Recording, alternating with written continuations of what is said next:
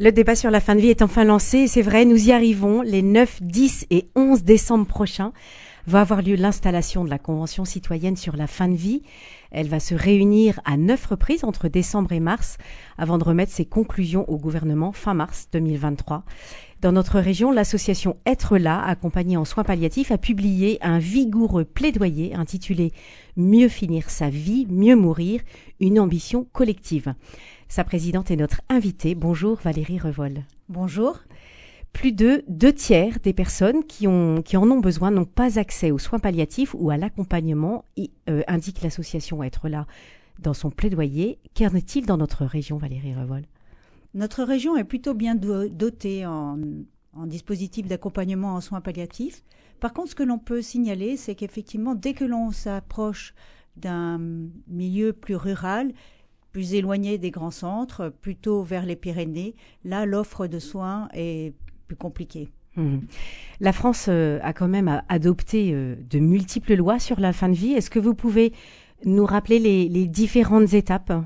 Oui, alors la loi de 1999 est très importante puisqu'elle marque l'accès pour tous aux soins palliatifs quand l'État le requiert. Donc ça, c'est une loi, c'est un droit que les Français ont.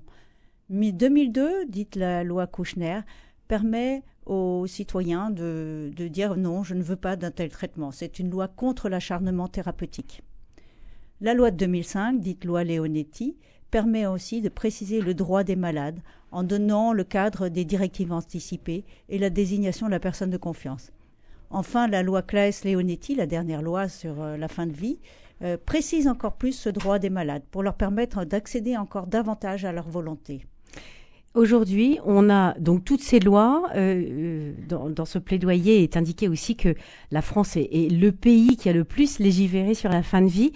Et pourtant, et pourtant, ces lois ne sont pas ou peu appliquées. Quelles sont les conséquences? Oui, les conséquences sont très graves parce que pour les personnes qui sont en soins palliatifs, la non prise en charge de la douleur, la non prise en charge effectivement de leurs symptômes et de leur inconfort, ainsi que pour les aidants d'ailleurs, est une source, une, source de souffrance intolérable. Alors que la loi, je le rappelle, depuis 1999, précise encore que les bénévoles, que les euh, malades peuvent accéder à ces soins. Une, euh, des lois qui concernent quand même les situations de fin de vie et c'est vrai qu'aujourd'hui, on entend bien dans les débats euh, autour de cette question euh, qu'il y a des personnes qui sont malades, qui ont des, maladies neurodégénératives et dont la mort est inéluctable, mais pas forcément à très court terme. Et donc, ça rentre pas dans le cadre de ces lois. Euh, qu'est-ce qu'il faut faire pour ces personnes-là? Oui, il y a une zone grise, on va dire. La loi, elle est pour les personnes en fin de vie. Euh, les personnes qui ne sont pas en fin de vie, qui ont ces maladies-là, dont elles savent qu'effectivement le pronostic à terme est, sombre et dont elles connaissent en général les symptômes, euh, pour celles-là, il y a une source d'inquiétude et légitime et elles se demandent comment leur prise en charge, comment leur prise en soin va se passer. La loi, elle est, je le rappelle, pour les personnes en fin de vie. Pour les personnes qui sont vivantes, qui sont loin de la fin de vie, elle ne s'applique pas. Oui, c'est ça. Que fait-on pour des gens mm. qui demandent de mourir? Ça pose la question de la place que notre société fait à ces personnes. Comment est-ce qu'on peut euh, les soulager, les encadrer? Quelle place elle fait au grand handicap, à la vieillesse, au très grand âge? Est-ce qu'elle euh, l'isole dans des euh, cadres qui sont très protecteurs, mais qui sont très enfermants Je pense aux EHPAD ou je pense à d'autres établissements.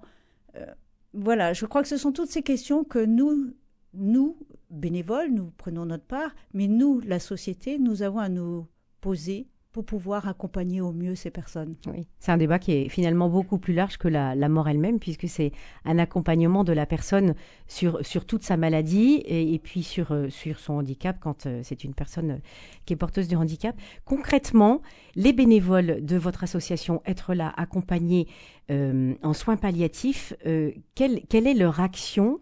Et on peut dire quels sont les fruits de leur action? Alors j'aime à dire que les bénévoles en soins palliatifs, c'est formidable, ils ne font rien.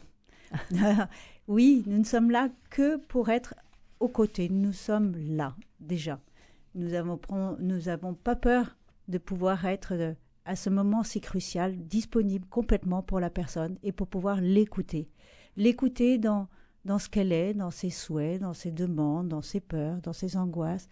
Parfois, évidemment, euh, nous sommes dans cette capacité de l'entendre, ce que la société n'est pas toujours capable de pouvoir faire. Euh, ça peut être le fils ou la fille qui se réassure en voulant rassurer son père ou sa mère en disant Mais si, tu vas bien. Alors tu ne vas pas mourir. Tu ne vas pas mmh. mourir, mange encore un peu. Alors que la personne elle-même sent très bien ses difficultés. À qui peut-elle les confier? Si ce n'est à quelqu'un qui est pas trop proche parfois et qui est en capacité de pouvoir entendre ça.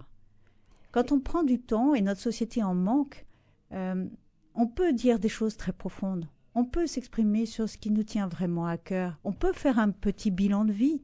On peut, on peut dire encore ses souhaits. On peut se dire. Et ça, c'est très important. On peut se dire, et ça implique quand même, puisque les bénévoles, vous dites, ils ne disent rien, ils ne font rien, ils sont juste là, ça implique quand même une certaine formation, euh, puisque cette posture, euh, et entendre quelqu'un dire je vais mourir, je ne veux pas mourir, j'ai peur de la mort, euh, c'est quand même euh, c'est quand même difficile à entendre. Oui, je vous remercie. C'est vrai que c'est le seul bénévolat qui est encadré par un texte de loi qui précise que les bénévoles sont sélectionnés, sont formés et sont encadrés par les associations.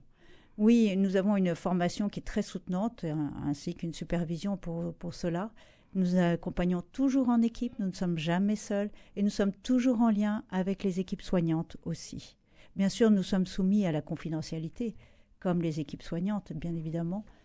Mais euh, ce que je peux témoigner, c'est que c'est un bénévolat qui, certes, est pas toujours simple, qui est engageant, mais qui est source de très belles choses, qui nous euh, apporte énormément. et et si on donne, je crois, et ça c'est pour tout bénévolat, on reçoit tellement plus. Hmm.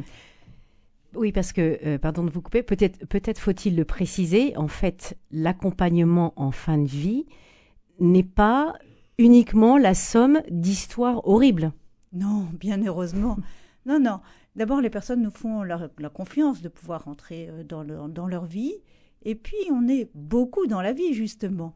Ça peut être euh, regarder le Tour de France à la télévision avec la personne, ça peut être euh, euh, le fruit d'une discussion plus simple. Mais la plupart du temps, les gens ont besoin de se raconter, d'avoir du, qu'on prenne du temps pour eux, et ils en sont extraordinairement heureux. De sentir que, voilà, ils ne sont pas qu'un objet de soin, ils sont sujets de leur vie. Ça change complètement la couleur de leur journée. Mhm. de savoir que voilà, il y a quelqu'un qui prend ce temps gratuitement pour eux, qui est complètement disponible, prêt à tout écouter, prêt à tout entendre, pour euh, simplement pour être là, à leur côté. Oui, et, pourtant ils, ils, ont droit aussi d'exprimer, outre leur passion du Tour de France ou du foot en ce moment, euh, des craintes, des peurs. De quoi ont-ils peur exactement?